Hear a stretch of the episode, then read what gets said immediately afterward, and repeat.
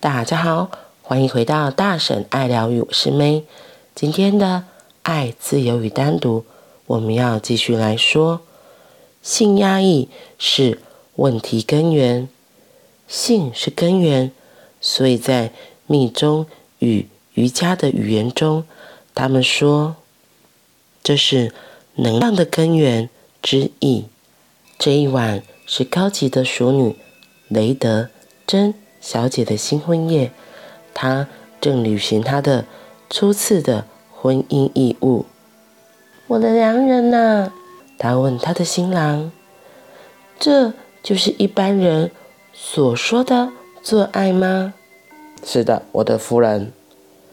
雷金纳德停下来回答，接着又埋头继续做下去。过没多久，针忽然。连连惊叫了好几声，然后喘着气说：“对一般人来说，这未免也太享受了吧？一般人无法真正的做爱，对一般人来说，这是奢侈的享受。还有一个问题是，当你毒化了整个大众，你也无法逃过一劫。”假如你在平民所呼吸的空气里下了毒，那国王所呼吸的空气也被毒化，没有人能被区隔，大家都是一体的。当政治人物污染了一般人所呼吸的空气，最终来说，他自己也会吸到同样的脏空气，因为。没有别的空气。一位牧师与主教坐在一节长城火车厢里，面对面的位置。当主教走进来时，牧师以迅雷不及掩耳的速度将手上的花花公子换上《教会时代》杂志。主教没有去理会牧师，只自顾自地玩起《教会时代》上的猜字游戏。车厢里一片鸦雀无声。经过一个字之后，牧师想找点话题与主教攀谈。当他注意到主教开始不耐烦地搔着头，便试着开口问道：“先生，有什么我可以帮得上忙的吗？也许有的，只有一个字，我怎么也解不出来。有哪一个四个字的字，最后三个字母是 U N T？” 他给的提示是女性，这不难啊，先生。穆斯稍加思索了一下，然后说：“那应该是 ‘aunt’，伯母、阿姨那个字。”但是主教心里想的是 ‘cunt’，阴道这个字。哦，当然，当然。主教说：“我说，年轻人，可否方便借我一纸保险套？”好，橡皮擦，美式英文中的 eraser 与 rubber 都可以指橡皮擦，那 rubber 又可以当做是保险套。所以，当表面上的事情受到压抑后，会深入到你的无意识里。幸运的是，性并没有被消灭，只是被毒化。性无法被消灭掉，因为它是生命的能量。被污染的能量是可以重新得到净化的。你生命中的诸多难题，简单的说，基本上就是性的问题。你可以去解决其他的难题，不过保证你什么也摆不平，因为那些不是真正的问题所在。如果性的障碍能被消除，其他一切事情自然会迎刃而解，因为。根本的问题已经获得解决，然而你怯懦到连正视问题都不敢。心压抑是问题的根源。今天那个牧师和主教的例子太太活生生、血淋淋了。我们自己在社会上也常常看到一些报道嘛，就是这里因为是翻译的书籍。奥修主要是印度人，他也到美国去，所以他举教会当例子。可是我们自己在东方社会，在台湾，我们最常就是佛教为主。然后其实我们也常常会看到一些所谓的佛教的修行人士，他们可能因为性这个被打压、被压抑之后，我之前就曾经看到一篇报道，他就说有一些出家人在表面上是嗯很严肃的出家人，可是到了晚上，哇，那夜生活非常的绚烂，然后甚至还有断袖之癖之类的，在房间吸毒啊，然后嗑药啊。然后三批啊好几批之类的，我真的觉得这个就是被压抑过头了。因为女生的第二性征大概在国小五六年级，晚一点到国中就开始出现了。那男性的话是国中到高中这之间会慢慢发展起来，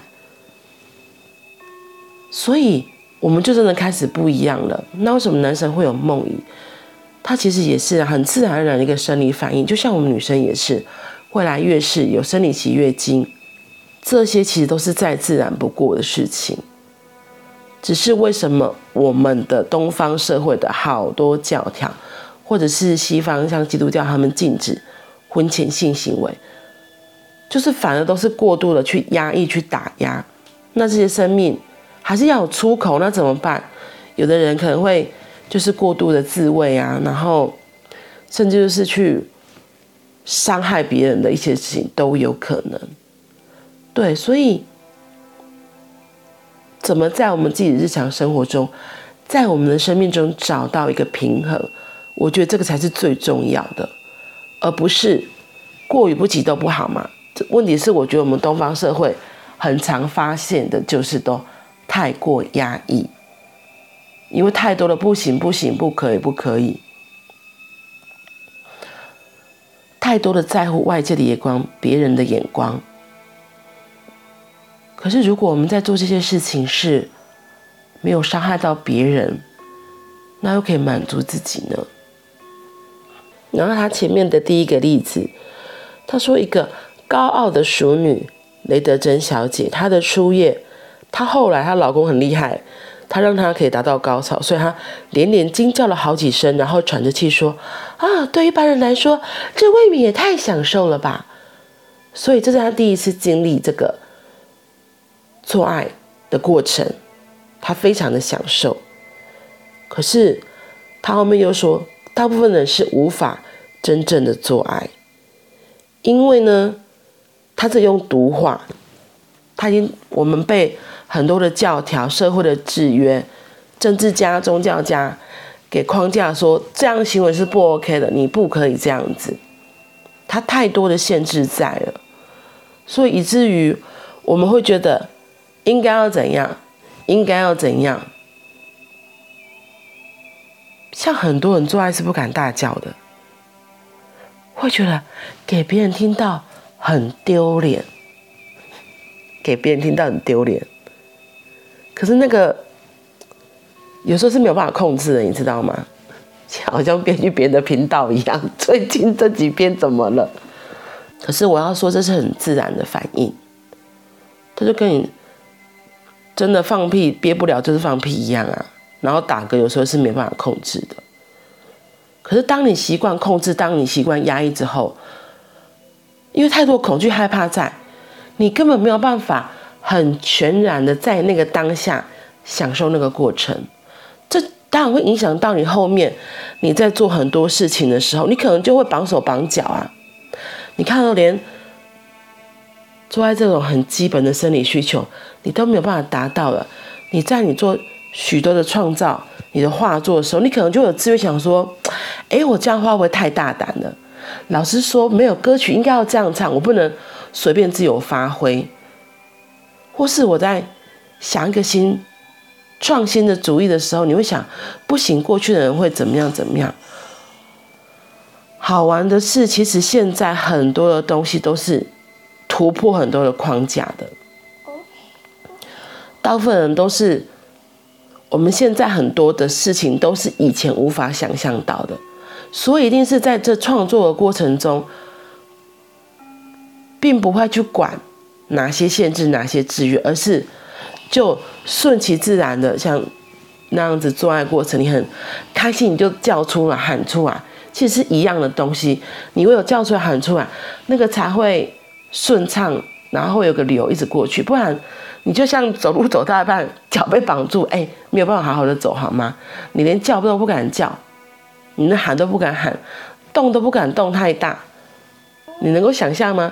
就像你现在要跑步，然后结果终点在那里，可是你本来可以一秒钟，哎，没有一秒钟太夸张，你本来可以十秒钟就可以跑完一百公尺，结果你因为绑手绑脚，可能过程中还跌跌撞撞，跌跌撞撞，到最后花了十分钟，好不容易才到了终点。十秒和十分钟，你看这差距有多大？而且十秒和十分钟，这十分钟的过程。伤痕累累呀，是吧？所以我觉得，嗯，让自己能够全然的活在每件事情那个过程中，那个当下，尽量的去舒展自己，是很重要的。我有透过这样的体验，我有透过这样子的过程，才能让你的。里面内在的力量，那些创意可以一直源源不绝的一直出来，一直出来，一直出来。就像我来说，我自己很喜欢唱歌，我也是，嗯、开心不开心都喜欢唱歌。